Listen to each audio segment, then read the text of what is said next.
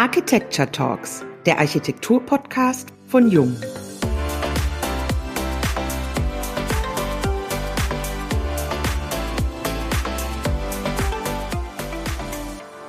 Architektur ist etwas Lebendiges. Sie beschäftigt sich mit Räumen und schafft Räume. Lebensräume für Menschen, die in diesen zusammenleben, zusammenarbeiten oder einfach nur für kurze Zeit zusammenfinden. Aber ist Architektur auch immer sozial?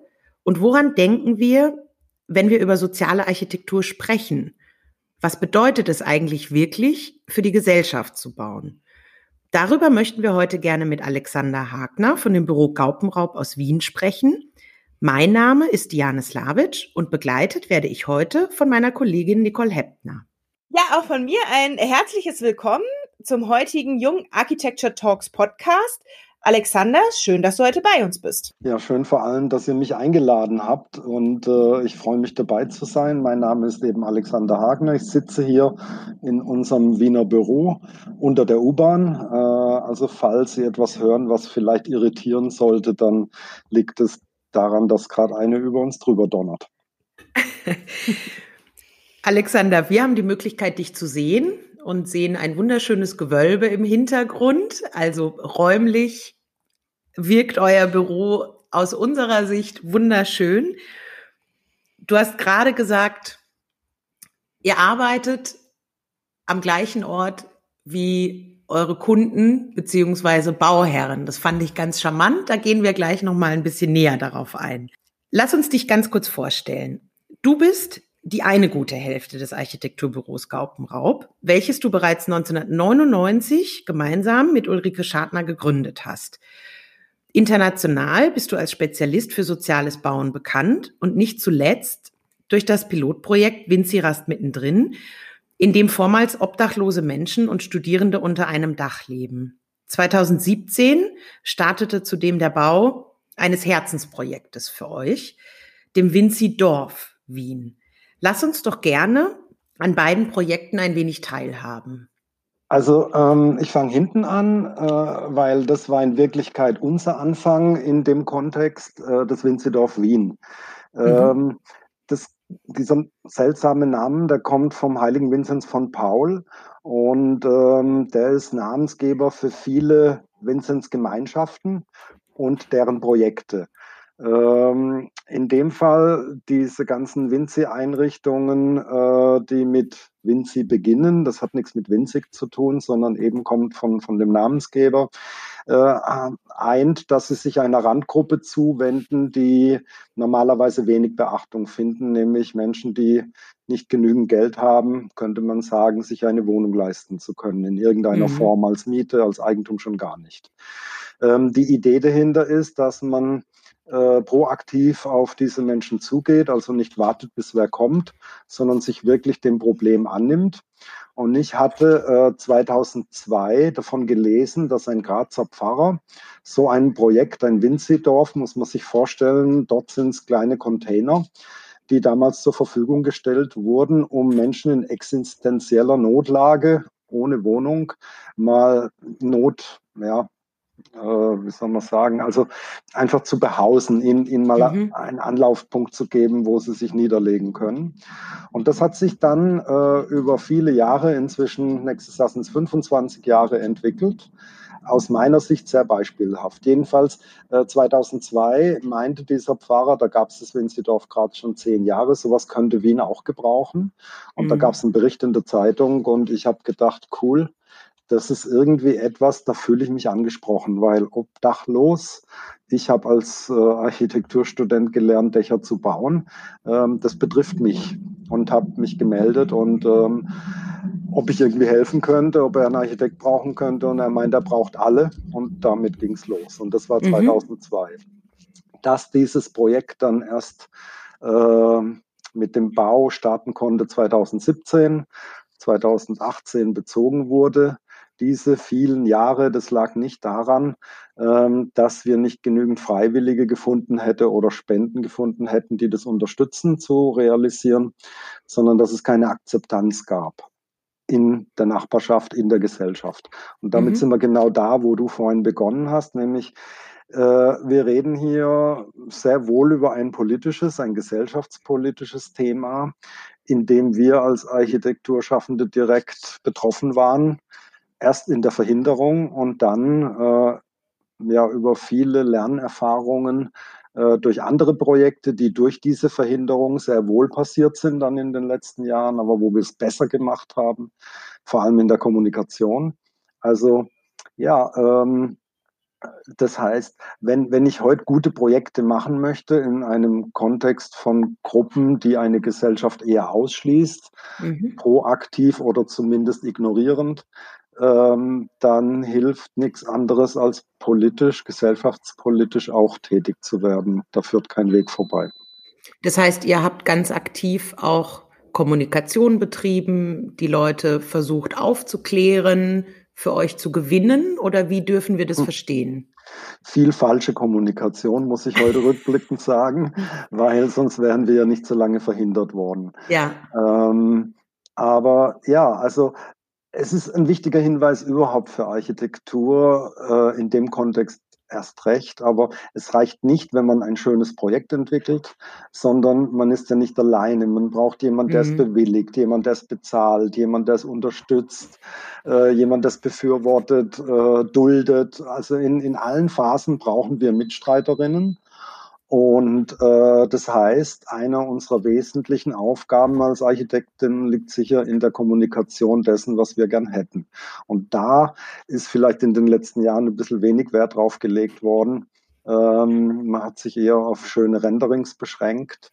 Aber je, je komplizierter, je brenzliger dann so eine Bauaufgabe daherkommt, ähm, muss man andere Methoden entwickeln. Und da haben wir in den letzten Jahren, wie gesagt, gelernt und Strategien entwickelt, äh, hier mehr Akzeptanz als Architekturschaffende mit unserem Projekt zu generieren.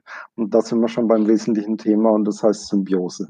Wie kann so eine Strategie aussehen? Das erste Problem und das größte gleichzeitig tritt auf, wenn man es über so ein Projekt informiert. Also angenommen, man entwickelt einen, man findet einen Standort, man entwickelt einen Bebauungsvorschlag für diesen Standort, für eine Randgruppe, zum Beispiel Menschen, die in ein Land geflohen sind oder für Menschen, die obdachlos sind, oft auch für Jugendliche leider, also zu den Randgruppen der Gesellschaft gehören ja inzwischen mhm. viele. Ähm, einfach Projekte, wo mit Ablehnung zu rechnen ist oder zumindest eine im Raum stehen könnte, dann muss man äh, oder darf man nicht darüber informieren. Das sind wir dann zwar auch bei dem Thema Modethema Partizipation, aber ich meine jetzt erstmal die richtige Form der Information. Und äh, eine Bürgerinformation in Form eines Veranstaltungsraumes, wo man dann eine Info abhält, ist sicher einer der schlecht möglichsten Plätze zu so einem Thema. Das wird häufig dazu genutzt von eben jenen, die es ablehnen, äh, um ihren Frust oder ihren Grant darüber rauszulassen. Und wenn die gar redegewandt sind oder eine starke Stimme haben, dann ziehen die gleich ganz viele Anrainerinnen mit. Also da hat man unter Umständen Jahre verloren im Vorankommen mit diesem Projekt. Was tragisch wäre. Genau. Was man nämlich vor allem verloren hat, sind mögliche Unterstützerinnen. Und die gibt es in jeder Anrainerschaft. Ja. Das Projekt mhm. kann noch so problematisch sein. Es gibt zum Glück in unserer Gesellschaft immer wieder Menschen, die zumindest ein Einsehen haben, dass wenn sich den Randgruppen niemand annimmt, dass dann äh, mehr verloren ist für den sozialen Frieden, für den man mhm. ja eigentlich auch sowas macht. Wie hole ich die ab? Und da denke ich, ist die beste Möglichkeit, das ähm, Zwiegespräch, also äh, mit jemandem von Angesicht zu Angesicht, besser auch nicht digital, sondern analog, äh, ins Gespräch über das Thema zu kommen. Ja? ja. Ähm, ich gebe damit dem oder der anderen die Möglichkeit, Ängste, Befürchtungen auszusprechen, ohne dabei gleich emotional und kämpferisch zu werden. Äh, ich kann darauf personell eingehen, direkt mhm. eingehen. Äh, das ist dann nicht eine Institution oder Vertreterinnen einer Institution, äh, die den Anrainerinnen hier Rede und Antwort stehen, sondern das sind Menschen, die Gefühle mhm. haben, die genauso, also dieses Personifizierte und dieses Zwiegespräch, das Dialogische, ich glaube, das ist eine ganz gute Möglichkeit, um wirklich zu informieren und auf diese Weise auch Interesse zu wecken oder jemand vielleicht für etwas zu interessieren, das er oder sie bisher gar nicht am Schirm hatte. Ja. Ähm, da hatten wir bei einem Projekt das Format zum Beispiel eines Flohmarkts. Ähm, du hattest erwähnt Vinci Rast mittendrin, ein Pilotprojekt, mit dem wir sehr bekannt geworden sind, weil das erstmalig Studierende und obdachlose Menschen unter einem Dach zusammenbringt zum Wohnen und Arbeiten und gemeinsam Leben. Und da hatten wir eben schon die Vinci-Dorf-Erfahrung äh, mit der Ablehnung über Jahre hinweg und haben überlegt, da machen wir das besser und haben ähm, eine Information an die direkten Anrainerinnen im Umkreis von 500 Meter etwa mhm. in die Briefkästen geworfen, dass wir einen Flohmarkt machen und natürlich unterschrieben mit dem Verein, der dieses Projekt betreibt und der war damals schon bekannt für Obdachlosenprojekte. Also man wusste schon, oh je, da geht es um Obdachlosigkeit, die wollen doch hier hoffentlich nicht in unserer Nachbarschaft. Also das, das, das waren wahrscheinlich so die ersten Überlegungen und haben dann aber sehr zeitnah diesen Flohmarkt gemacht. Das heißt, anhand mhm. von einem Ding oder einem Event, einer Art Setting, baulichem Setting, auch Flohmarkt, im, im Ort, im Leerstand, es war ein bestehendes Gebäude, ähm, sozusagen, wo man über das vorgeschobene Interesse an was habt ihr da so? Kann man da was kaufen? Kann man was mitbringen? Und, und was macht ihr da eigentlich? Ja, was habt ja. ihr da vor? Ja, also so jemand die Möglichkeit geben, über etwas ins Gespräch zu kommen. Mhm. Und das sind wir bei einem ganz wichtigen Punkt, nämlich die Chance, äh, mittels Hardware äh, soziale Prozesse in Gang zu setzen. Und da mhm. sind wir mhm. genau bei meinem Lieblingsthema. Inwieweit beeinflusst unsere gebaute Umwelt oder die Hardware und das Design und die Gestaltung menschliches Zusammenleben. Mhm. Das ist ja schon eine ganze Menge Engagement, was ihr da macht. Da kann ich nur zustimmen. Du hattest, glaube ich, vor zwei Jahren war das, glaube ich, die Möglichkeit, in die USA zu reisen. Du wurdest eingeladen nach LA, um dort gemeinsam mit internationalen Kollegen an einem Projekt für Obdachlose auch zu arbeiten. Ich glaube, diese Reise war sehr prägend für dich auch nochmal. Welche Erfahrungen hast du denn mitgenommen und inwieweit würdest du sagen, unterscheidet sich die Situation in den USA von der Situation in Österreich oder vielleicht auch Deutschland? Meine Prognose war, bis dato, meine These war, dass sich Obdachlosigkeit, nämlich dann, wenn es ans Eingemachte der Menschen geht, an wirklich die bloße Existenz, dass es sich überall sehr ähnlich abbildet, zumindest was die Umgebung anbetrifft, die Standortfaktoren, die, also die Idee war, wenn ich jetzt jemand, der obdachlos ist, in Los Angeles fotografiere mit seiner Wohnsituation in Anführungszeichen oder jemanden in Berlin oder Prag oder Paris oder wurscht wo, global. Wenn es mal ans Eingemachte geht, sind die ganzen kulturellen Spitzen, wenn man so will, nur mehr Luxus. Ja. Trifft auch weiterhin ein bisschen zu, aber wie, wie immer, es gibt da keine Wahrheit. Was ich in Los Angeles als Besonderheit festgestellt habe, war, dass es hier etwas gibt oder dort etwas gibt, was ich bisher nicht kannte, nämlich dass das formelle und das informelle Bauen, und das sind die zwei Hauptthemen, nämlich formelles Bauen meint ja, dass äh, Profis dafür zuständig sind, dass ein Gebäude entsteht und informelles Bauen meint, dass es äh, nicht Profis sind, die sich irgendwas mhm. erfinden. Ähm, bei letzterem Stich, Stichwort Favela.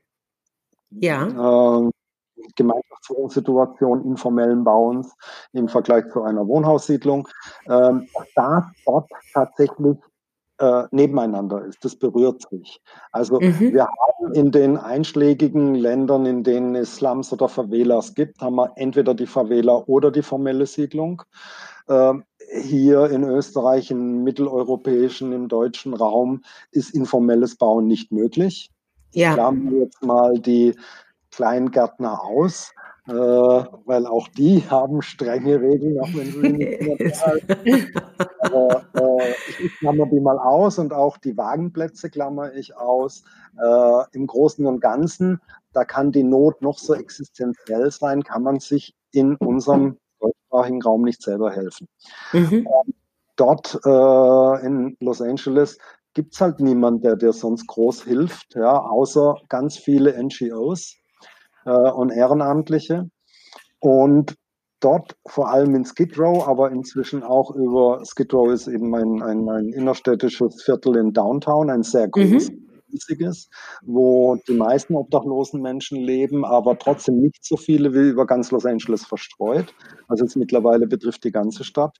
Okay. Äh, dass Menschen in der Stadt zwischen den normalen Gebäuden, sage ich jetzt mal, Bürohäusern, Wohnhäusern, Geschäftshäusern, Lagerhallen, ihre Zelte aufschlagen, ihre Verschläge aus Karton, mhm.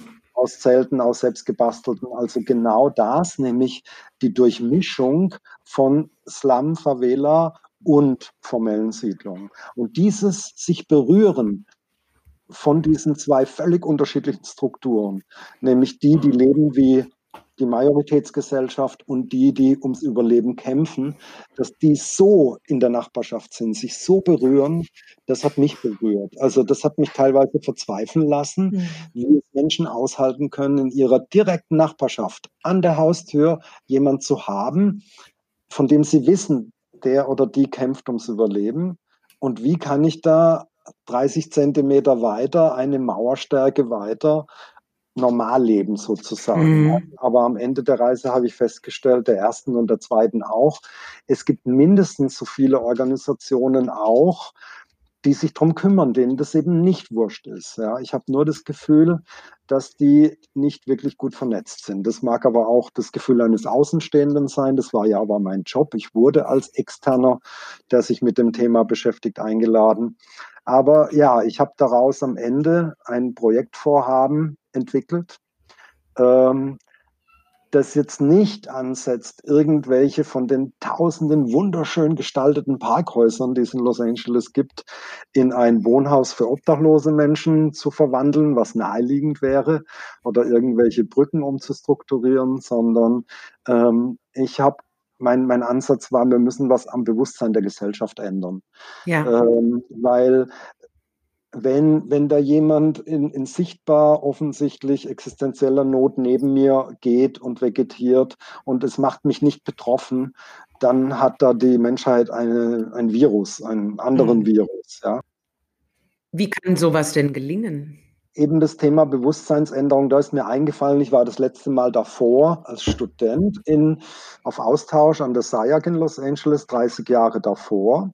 Mhm. Und ähm, Rauchen überhaupt kein Thema. Überall im Flieger äh, in jedem, überall, ja. Und heute darf ich nicht mal mehr am Strand rauchen. Und, und ich saß da neben zwei älteren Damen, nehmen das gut, ja, äh, in Los Angeles jetzt, oder 2018, äh, fünf Meter Entfernung, der Wind gegen mich, von denen zu mir. Und ich habe ein Zigarillo geraucht und die waren fertig mit dem Essen, eben im Windschatten schauen mich an, so böse, so verächtlich, schütteln den Kopf. Ja. Also ich habe mich richtig übel gefühlt. Ähm, undenkbar vor noch fünf Jahren oder zehn ja. Jahren. Ja. Äh, da hätten die als äh, abnormal gegolten. Ja. Heute bin ich der Abnormale, obwohl Marlboro Man Country und so weiter, das muss ich überlegen. Also da war es doch möglich, innerhalb so kurzer Zeit eine Gesellschaft linksrum zu machen. Ja, ist richtig, was ja. Bewusstsein gegenüber dem Rauchen anbetrifft, ja. Mhm.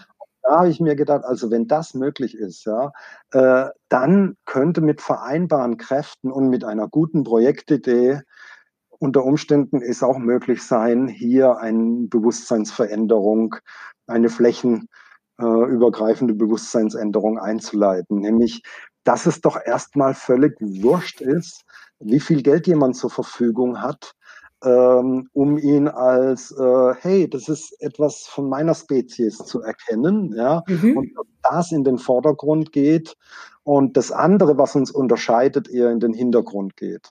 Weil, wenn man es genau genug nimmt, ist das, was dann noch alles zur Obdachlosigkeit dazukommt, die psychischen Erkrankungen, die, äh, die, die äh, Drogenthematik, äh, all diese Themen, natürlich gibt es da auch vieles, was in die Kindheit schon mit in die Wiege gelegt wurde.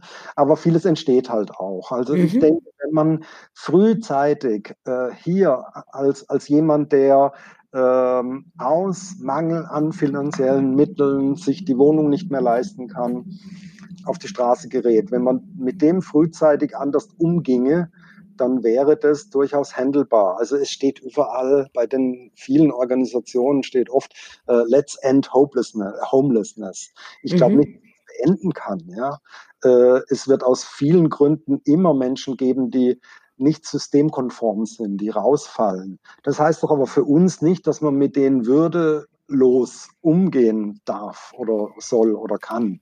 Ja, ähm, aber da sehe ich eben das größte Problem und vor allen Dingen, da dreht sich jetzt die Schleife äh, oder, oder komplettiert sich der Ring, den ich vorhin begonnen habe, äh, mit, mit dem Thema, wie bringe ich überhaupt ein Architekturprojekt im Kontext von Randgruppen auf den Boden, ja, in dem ein anderes Bewusstsein da ist, in dem ich mit, ja. dem, mit, mit, mit, mit anderen Augen auf, auf solche Probleme sehe. Und, und das ist dringend notwendig, um eben dieser großen Zahl, äh, ich meine, man kann sich vorstellen, ich war beides Male im Herbst da. Im Herbst kommen viele obdachlose Menschen oder Menschen, die sich halt Wohnen nicht leisten können, aus anderen Teilen von Amerika nach Los Angeles, weil mhm, sie mhm. lässt, bleiben dann aber auch hängen. Es gab mal einen Artikel über dich, Alexander, und da wurdest du als atypischer Architekt bezeichnet. Was kann ich darunter verstehen? Ich meine, was unterscheidet euch dann von typischen Architekten? Also ich würde sagen, das atypischste und das offensichtlichste ist sicher, dass wir keine Wettbewerbe, äh, dass wir nicht an Wettbewerben teilnehmen. Ähm, ich mag dieses Kompetitive im Architekturbusiness nicht. Wir hatten neulich ein Gespräch äh, wo es darum ging, wenn man so ein Wettbewerbswesen kollaborativer denken würde. Also was wir schon machen, ist an einem geladenen Wettbewerb teilzunehmen, weil wir da zumindest äh, das Feedback über eine Honorierung bekommen, dass unsere Arbeit gefragt ist und ja. auch belohnt wird. Ja, auch nur ein bisschen. Und ein anderes Argument für uns, ein anderes Alibi ist die Akquise. Das müssen wir auch machen. Ja. ja. Wir können nicht nur warten, dass uns wer anruft. Aber ungefragt an offenen Wettbewerben teilzunehmen, das ist für uns ein No-Go. Aber nochmal kurz zum kollaborativen oder kompetitiven. Ähm, Bella Bartok hat gesagt oder geschrieben, zumindest wird so kolportiert, äh, Competitions are for horses. Ich liebe diesen Satz, ja, äh, weil ich oder wir haben uns im Büro neulich bei einem geladenen Wettbewerb vorgestellt, wo von uns viel geschätzte Kollegen auch eingeladen wurden. Wie cool wäre das, wenn wir gemeinsam an der Lösung der Bauaufgabe arbeiten mhm weil jedes Büro schätzen wir für eine andere seiner Qualitäten. Und wenn wir jetzt dieses Know-how zusammenbringen, geballte Kraft, ja, dann muss man sich noch irgendein System ausmachen, wer es dann umsetzt und so weiter. Aber ja, wir, wir denken da falsch, meiner Meinung nach. Es heißt immer, Wettbewerbe sind äh, die beste Form äh, für die qualitätvollste Architektur.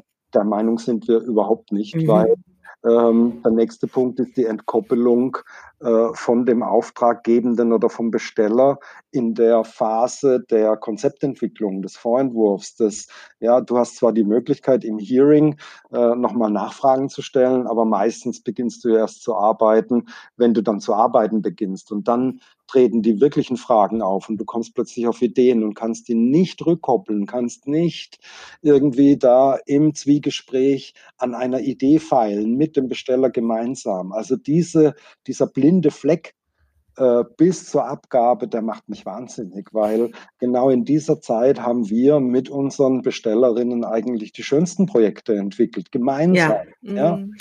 Wurscht. Und dann das nächste ist noch dieses, man stelle sich vor, haben wir mal ausgerechnet im Büro, äh, an einem Beispiel, der weltweit ausgeschrieben offen war. Äh, ich habe die Zahlen alle verdrängt, aber da haben hunderte Büros teilgenommen. Ein Büro hat gewonnen, das heißt, hunderte Arbeiten kamen in den Mistkübel. Ja. Wir haben ausgerechnet, ein Büro wie unseres könnte, glaube ich, drei Lebzeiten nur an diesem Projekt arbeiten. Nur mal, dass man eine Größenordnung kriegt von dem geistigen Kapital, was mhm. da drinsteckt und weggeschmissen wird. Und bei dem konkreten Fall wurde dann nicht mal der Gewinnerwettbewerb gebaut. Also das heißt, das ist doch eine, eine Kapitalvergeudung sondergleichen. Ihr seid ja unglaublich engagiert in diesem, in dem sozialen Bereich. Und du hast es ja gerade erwähnt, ihr versucht die Zeit beziehungsweise die Kapazitäten, die es bei euch vielleicht noch gibt, lieber in sinnvolle Projekte zu stecken, als jetzt beispielsweise an den offenen Wettbewerben teilzunehmen.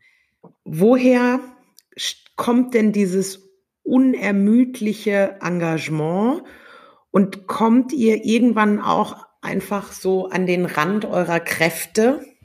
Also wie schafft ihr es euch immer wieder neu zu motivieren?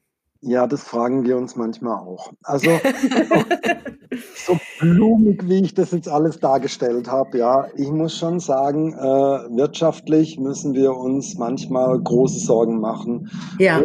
Des Überlebens unseres Büros. Ja, ähm, ja also äh, Frage, ja, deswegen gut, dass du das jetzt noch gefragt hast, weil ich möchte jetzt auch vor allem den jungen Menschen nicht den Mund wässrig machen mit unserer Arbeitsweise.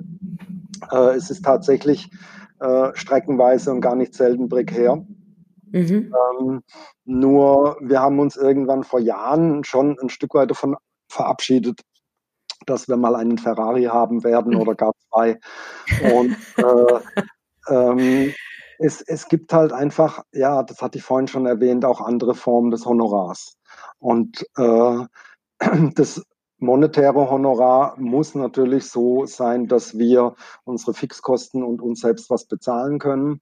Reich werden wir damit nicht, äh, haben aber auch nicht die Erwartung. Aber es gibt so ein paar Meilensteine in unserem äh, beruflichen Erfolg, der halt in anderer Form dann daherkam, nämlich ja. über Interesse, über Feedback, über äh, ich werde jetzt 58 im Sommer und die Midlife Crisis kommt hoffentlich nicht noch, aber bisher ist es an mir vorübergegangen und ich denke, es hängt halt schon auch ein bisschen was mit der mit dem Sinnstiftenden zusammen, dass wir immer wieder Gefeedback kriegen oder reflektiert kriegen aus unserer Arbeit und das, das ist einfach auch wunderschön. Das, das ist sicher ja. ein, ein wesentlicher Punkt und ja, also ich gehe lieber halt mit, mit, mit einem Grinsen durch die Gegend und, und muss da oft dann an Hans Hollein denken, der Professor war an der Uni, in der ich studiert habe, oder auch an Helmut Richter, bei dem ich eine Zeit lang Assistent war. Und ma, je älter sie wurden, also wenn man sie in einem unbeobachteten Moment die Gesichter gelesen hat,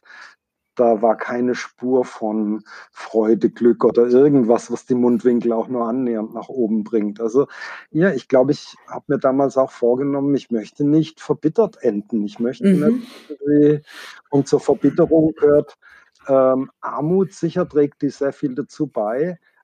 Also auch die monetäre Armut, aber noch mehr wahrscheinlich die, die Armut an äh, ich habe was Sinnvolles getan oder, oder mhm. ich habe äh, mein, ja, es hängt wahrscheinlich auch mit dem Vergeuden unserer Fähigkeiten oder dem ähm, guten Einsetzen unserer Skills. Sind wir wieder bei der Werkzeugkiste, warum mich die Werkzeuge so interessieren. Ja, ähm, apropos Werkzeugkiste. ja, du hast ja vor deinem Studium eine eine Tischlerlehre absolviert. Hm. Das heißt, du bist, ja, ich sag jetzt mal, das Handwerk interessiert dich ja schon von jeher und du zeigst ja auch innerhalb deiner Projekte eben immer wieder auf eine ganz besondere Art und Weise. Zum Beispiel denke ich an das Winzirast-Projekt, wie man mit bestehenden Produkten oder auch Materialien, die da sind, ähm, aktiv auch eine neue Umgebung und eine neue Architektur bauen kann. Das heißt, das Thema Reuse, Upcycling oder du hattest es in dem, in, in dem Vorgespräch auch kurz mit eingeworfen, Wabi Sabi ähm, sind ja durchaus auch ein Teil davon. Deswegen lass uns mal einen kurzen Blick in deine Werkzeugkiste schauen und vielleicht lässt du uns daran teilhaben, was dir daran so wichtig ist und wie da euer Umgang damit ist. Das mit der Tischlerlehre, dieses Intermezzo, war ein Glücksfall. Es, es war geschuldet einer überlangen äh, Grundschul- und Gymnasialzeit, den resultierenden Verdruss auf weitere Theorie. Wollte was mit den Händen machen, ja. Also diese Ambivalenz gibt es bis heute. Zu viel Theorie heißt, ich muss in den Gatsch wie man hier so schön sagt, ich muss äh, angreifen. Und ja, aber es war natürlich sicher gut und prägend. Äh, nämlich auch wieder, hat ein bisschen was mit Befähigung zu tun. Mhm. Da gibt es ein Stück Holz und das ist nachher ein schönes Ding. Ja. ja. Habe ich gemacht. Das freut mich sowas. Ja. Ähm, aber der Umgang mit Material und haptische Qualitäten, und das war sicher auch eine Schule in die Richtung. Ähm, gerade Holz, ja. Wir, wir sind jetzt kein Holzbaubüro, wir nutzen mhm. Material entsprechend seiner günstigsten Eigenschaften. Aber natürlich ist Holz ein ganz spezielles darunter, weil es spricht so viel Sinne eines menschlichen Wesens an. Äh, Geruch, wie es klingt, äh, fühlt sich warm an, weil es die Körperwärme reflektiert und äh, man kann den ganzen Tag damit da arbeiten und die, die Finger bleiben sauber. Und es ist so viele schöne Eigenschaften. Ähm, Materialeigenschaften ich, ich mag einfach mit Dingen umzugehen, die es gibt.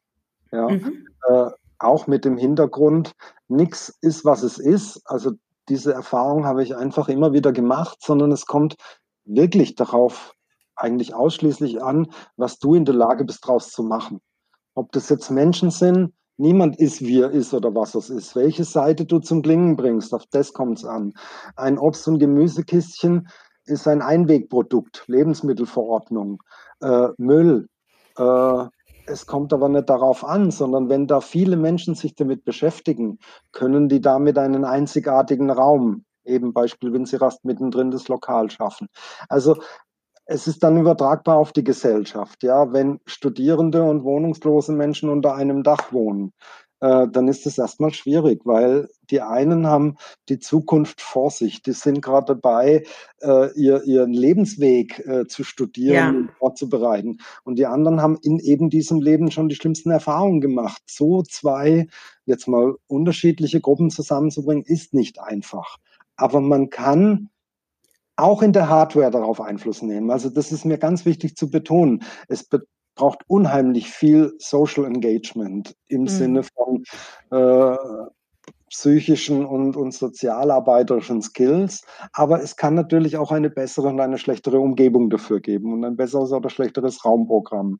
Und da war, weil du es angesprochen hast, ähm, das Bauen im Bestand, das uns so, so recht ist, ja. war, war ein wunderbarer Anlass. Wenn ich für eine Gruppe von Menschen, die bis dato ihren Lebensweg durch die gebaute Stadt unter Brücken in Gebüschen, in Restflächen, in vergessene Stellen schlagen musste, wenn ich für die aussuchen dürfte, eine Architektur entwickelt aus dem Bestand oder eine Neubauarchitektur, für mich mhm. ist klar, dass die aus dem Bestand, Bestand. näher ja. liegt. Ja, weil Neubauen war ja noch nie so synthetisch wie heute. Das sieht mhm. man eigentlich fast bei keinem Produkt, dass da irgendwie eine menschliche Hand drüber gegangen ist. Das sind aber Dinge, Sehnsüchte, würde ich fast sagen, die wir haben. Ja, woher kommt dieses Used Look, dieses Vintage? Ist das jetzt wirklich nur Modeerscheinung oder ist das vielleicht der Ausgleich zu einem Defizit dieser ganzen gebauten Umgebung oder sonstigen mhm. Hardware-Umgebung, die ganz synthetisch ist und wir sind es nicht. Ja, mhm. ich habe ein schiefes Gesicht, mir fehlt ein Finger. Äh, du hast sicher auch irgendwelche Dinge, die jetzt nicht perfekt daherkommen. Ja? Also, Unperfekte. Ähm, ich finde, wir brauchen das ein Stück weit. Ja. ja. Äh, und gerade vielleicht Menschen, die, denen ist es so, empfinde ich äh, die, die zumindest von der Gesellschaft als noch unperfekter irgendwie abgestempelt werden. Für sie ist es vielleicht schwellenloser oder niederschwelliger, den Zugang in ein Haus zu bekommen, das es schon lange gibt. Ja. Auch ein Vorteil für die Akzeptanz in der Anrainerschaft. Da gibt es wenigstens das Haus schon lang. Ja? Mhm, mhm, äh, auch wenn jetzt eine neue Nutzung hineinkommt. Brückenschlag. Ähm, aber also das Haus gibt es, das hat Spuren. Wir haben das nicht, ähm, wir haben es saniert ein Stück weit. Wir haben es aber nicht renoviert. Also im Sinne von, wenn man so was Altes aufschneckt, da, da kommt bei mir immer dieses ähm, Botox Bild irgendwie ins Gesicht, ja, da, da hat es irgendwas, da ist irgendwas stimmt da nicht. Ja. Also wir haben versucht, das Haus in seinem Alter ruhig sein zu lassen, was es ist. Ja. Wir haben es repariert, wir haben es gereinigt und ein bisschen saniert, wo es notwendig war, aber sonst war das alles okay. Und durch den Dialog mit dem neuen synthetischen dann ist eher mhm. ein interessantes Spannungsfeld entstanden. Also für uns meine Büropartnerin sagt immer, Geschichten weitererzählen ist doch was Schönes. Ja? Also ja. auch dieses Tabula Rasa nicht, dieses grüne Wiese, abgesehen vom Thema Flächenversiegelung. Wir wissen, was das heute alles bedeutet. Äh, oder mit, mit Daniel Fuhrhopp gesprochen. Manchmal schätze ich ihn für sein verbietetes Bauen. Ähm, ich bin auch der Meinung, bitte lass uns doch mit den Dingen, die wir haben, erstmal schauen, wie weit wir kommen, anstatt immer alles, mhm. das ist doch sehr auch der Wirtschaft geschuldet. Ja. Dieser, diesem noch immer währenden Fehlglauben an dieses immerwährende Wachstum, das kann sich nicht ausgehen, wenn wir gleichzeitig über Ressourcenschonen, Nachhaltigkeit und diese Thema, wenn wir Klimaschutz, wenn wir das ernst nehmen, dann, dann, dann müssen wir nachdenken, äh, die Dinge, die wir haben, ähm, zu bearbeiten. All diese Dinge, die du jetzt erwähnt hast und deine Haltung, lässt sich das vielleicht auch auf einen größeren Maßstab skalieren? Also wenn wir jetzt zum Beispiel an Verdichtung der Innenstädte denken. Es lässt sich nicht nur, es muss sich lassen, sagen wir so. Weil ähm, nochmal, um auf das Thema Stichwort verbietetes Bauen zu verweisen, ähm, wir haben so viel Hardware, zumindest im mitteleuropäischen Raum, rumstehen wie nie zuvor.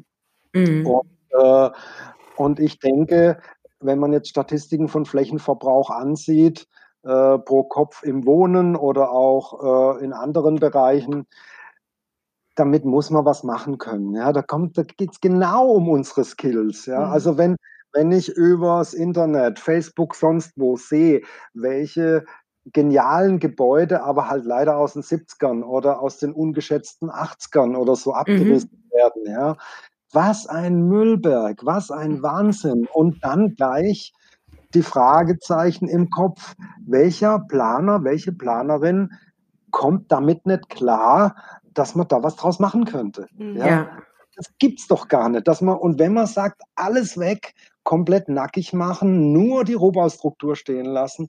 Also diesbezüglich sind wirklich La Vassal meine großen Vorbilder, die, mhm. die mittlerweile, es braucht halt auch Übung, Transformation oder Bauen im Bestand braucht auch Übung, damit man glaubhaft gegenüber äh, den Bestellerinnen, den Entwicklerinnen ähm, nachweisen kann, dass es zumindest nicht teurer wird. Ja, braucht ja. seine Übung. Aber es braucht vor allem Bereitschaft und es braucht vor allem ein Umdenken auch wieder im Bewusstsein, auch wieder in der Gesellschaft, ja. wieder so ein Ding. Ja. Aber ich sehe halt bei uns Architekturschaffenden hier ähm, schon auch ein Stück weit der Möglichkeit, diesen Appell nicht müde zu werden, auszusprechen gegenüber äh, unseren Auftraggeberinnen, gegenüber der Politik, ähm, allen Akteuren, die da vielleicht noch mehr Hebel haben als wir. Aber wir, mhm. müssen, wir müssen dieses Bewusstsein auch diskutieren und, und äh, erwecken oder, oder vorantreiben zumindest. Also, weil du nochmal gesagt hast, wegen städtebaulichem Maßstab, ähm, das mit der Verdichtung finde ich doch wunderbar. Es gibt hm. so viele Strukturen, an die man sich anhängen kann, ohne äh, dass es ein Parasit werden muss, dass er der Struktur noch mehr abverlangt. Ja. Äh, sondern die Struktur ergänzt oder transformiert im Sinne von äh, in etwas überführt, was, was unserer heutigen Zeit äh, andere Bedeutung gibt oder unserer heutigen Zeit anders entspricht. Und ich glaube, da ist wirklich sehr viel möglich. Aber natürlich ist es für die Industrie, in unseren Planungsprozessen, für viele Bereiche, ich würde jetzt wirklich böse sagen, des Businesslebens lukrativer, etwas wegzuschieben mhm. und von der grünen Wiese weg hochzuziehen. Mhm. Das, das ist einfacher. Ja. Ich finde, es ist uninteressanter. Es ist im Sinne von Nachhaltigkeit falsch, im Sinne von Ressourcen falsch, im Sinne von Umweltversiegelung, im Sinne von Müllvermeidung, von Emissionsausstoß. Äh, wir arbeiten doch in der Architekturbranche mit Materialien, die können hunderte von Jahren Ganz viele Gebäude haben das unter Beweis gestellt, können die Bestand haben. Ja? Ähm, aber da ist wieder spannend, fällt mir gerade ein, geschätzt und gepflegt. Und da sind wir auch wieder beim Wabi-Sabi irgendwie. Mhm. Die Dinge, in denen menschliche Hinwendung steckt, Zuwendung. Also ja. wenn ich irgend so ein Business Center irgendwie hochziehe mit irgendwelchen minimalen Minimum-Maximum-Prinzipien, damit die Rendite stimmt, ja, mal, da tue ich mir vielleicht auch leichter, wenn es darum geht, abreißen. Ja, ja. ja. Ähm, aber ganz spannend ist zu beobachten, wenn wer umzieht und da steht ein LKW und ein Container. Was landet im Container und was mhm. geht in den LKW? Das würde ich gerne mal professionell analysieren. Ja. Warum wird das übersiedelt und mitgenommen und warum fliegt das weg? Ja. ja. Oft ist es so, dass eher die neueren Dinge wegfliegen. Ja. Das ist richtig auch zusammen mit, die sind teilweise so konzipiert, dass sie nicht reparabel sind, was eine Vollkatastrophe ist, mhm. was ein No-Go ja. ist. Das gehört jedes Produkt, das man nicht irgendwie äh, zumindest probieren kann, wieder in ein weiteres Leben zu verhelfen, selber, das gehört verboten oder gehört mit Strafzöllen versehen, ich weiß es nicht. Also ich denke halt, da muss einiges Einschneidendes in der Regierungsverantwortlichkeit in der jeweiligen passieren, was der Wirtschaft halt vielleicht auch wehtut. Ja. Aber wir kommen um das nicht herum. Sonst sind wir in den, würde man sagen, äh, mitteleuropäischen und anderen sogenannten First World Staaten. Äh, also sonst wird unser, unser Minus auf der Sollseite gegenüber jenen Ländern, die halt nicht diesen Luxus ja.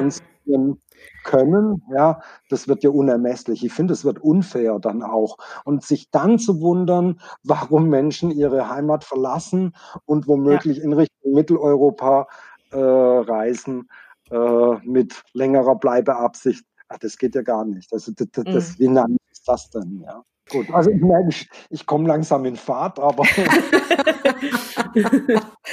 naja, es ist einfach ein sehr wichtiges Thema und viele ich glaube, das, was du beschreibst, geht ja in ganz vielen vor und man merkt, dass ähm, keine wirkliche, niemand so richtig die Ansätze und Lösungsansätze finden kann oder sich in Teilen vielleicht auch schwer tut, das wirklich in der Konsequenz ähm, durchzusetzen innerhalb der, der eigenen Projekte auch.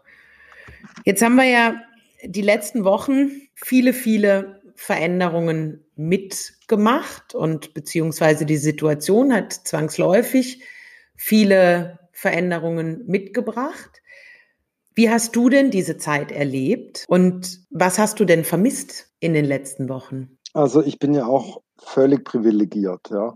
Wir hatten tatsächlich als Familie die Wahl in dem Moment, wo klar war, ich glaube freitags oder samstags, jetzt wird es eng, jetzt geht es in Richtung Lockdown. Ähm, wollen wir in unserer Mietwohnung in Wien bleiben? Ja. Oder wollen wir aufs Land fahren, wo wir so eine Art Kommunenprojekt haben mit drei befreundeten Familien? Haben wir uns da vor Jahren eine aufgelassene alte Mühle gekauft? Ähm, wollen wir die Zeit dort verbringen? Ja? Mhm. Jetzt muss man wissen, äh, Familie heißt in unserem Fall sechs Personen, vier Kinder. Mhm. Ähm, ich bin mir sicher, das wäre sich ganz schwer ausgegangen und nicht ohne viel Konflikte in unserer Wiener Stadtwohnung. Äh, ja, aber ich bin mir halt auch sicher, dass ganz, ganz viele genau das durchgemacht haben. Ja? Mhm. Und äh, insofern, ich kann mich nicht beklagen, außer vielleicht dahingehend, dass alle unsere Projekte inzwischen storniert sind. Mhm. Ähm, es kam ein neuer Kleinstauftrag herein, aber auch mein Lieblingsprojekt, ein sehr großes, ist leider äh, auf Eis gelegt worden, zumindest bis Herbst, was ich verstehe. Ja. Ähm, aber also im Büro geht es uns im Moment gar nicht gut. Äh, es gibt einfach laufende Kosten und kein Income. Schwierig im Moment.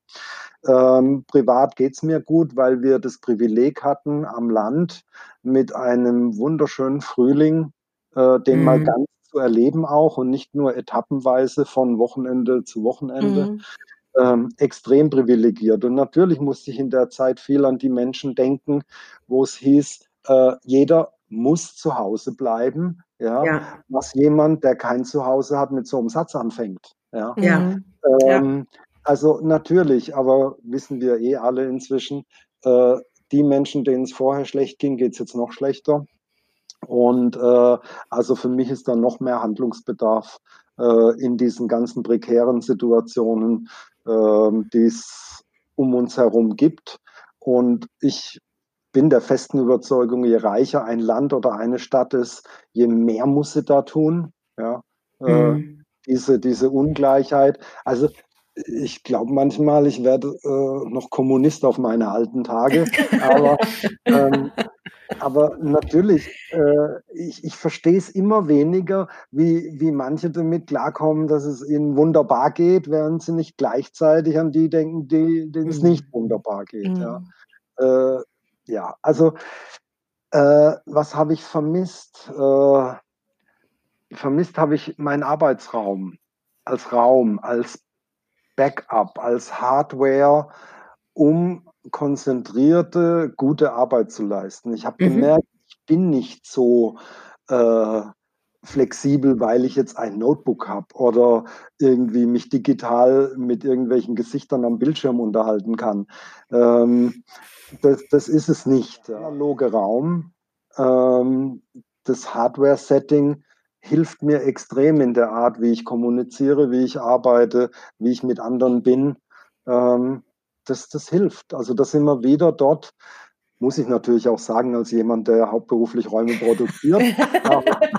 wir, wir, sind wieder dort, ähm, dass, dass die, die Hardware äh, besser und schlechter sein kann für das, was wir machen. Und mhm. das auch auf die ankommt, die sie dann programmieren. Ja, wir haben jetzt eine Menge von dir gehört und äh, es hat uns gezeigt, dass du schon eine Menge erreicht hast. Aber was sind denn deine Pläne für die Zukunft? Gibt es da vielleicht ein Wunschprojekt, was du noch gerne mal machen würdest? Oh, es gibt ein Wunschprojekt und das ist ein aktuelles Projekt. Eben jenes große, das gerade storniert wurde bisher. Ah. Aber es ist ein Traum. Es heißt wieder, fängt wieder mit Vinci an. es ist Vinci-Raft am Land. Und der Untertitel ist Boden unter den Füßen. Es ist 30 Kilometer entfernt von Wien. Ein aufgelassenes äh, Luxushotel mit einem der besten Restaurants Österreichs, das aber leider nicht mehr äh, wirtschaftlich weiterleben konnte. Mhm. Das verwandeln wir gerade für Menschen ohne Zuhause als solches und als Möglichkeit über niederschwelliges Beschäftigungsangebot in einer leichten Form der Landwirtschaft, Obst- und Gemüseanbau, Kleintierhaltung, Hühner, Eier, äh, Hofladen, äh, weil die tolle Küche da ist, Catering, äh, ausbauen von diesem wunderbaren Lokal mittendrin, das es bereits gibt. Äh, Beherbergung von Alleinerziehenden, die vielleicht schon lange keinen Urlaub mehr hatten, über selbst Beitrag in der Hofgemeinschaft, äh, Werkstätten, ähm, also unterschiedlichste Anknüpfungspunkte, ein, ein wahrer Hybrid an Möglichkeiten der Teilnahme, und zwar aller Ebenen der Gesellschaft und auch dieser Randgruppe, äh, um dort zumindest punktuell zusammenzukommen, etwas miteinander zu machen äh, sich auszutauschen. Es ist so ein schönes Projekt und äh, es hat so schön begonnen. Wir haben die Baubewilligung für unsere Einreichung inzwischen bekommen, genau Anfang März oder ja, März mhm. als, als, als mhm. Und ich verstehe natürlich die Verantwortlichen, die gesagt haben, wir müssen jetzt erstmal schauen, wie wir die Krise wirtschaftlich überleben, bevor wir hier ein neues Projekt starten und damit womöglich die bestehenden gefährden müssen wir erstmal den Herbst abwarten. Mhm. Aber das ist aus meiner Sicht ein einzigartiges, ein, ein wundervolles Projekt, weil es so viel Chancen für alle bietet, hier ja, einen tollen Moment in ihrem Leben, der ruhig auch Jahre dauern kann, äh, zu framen.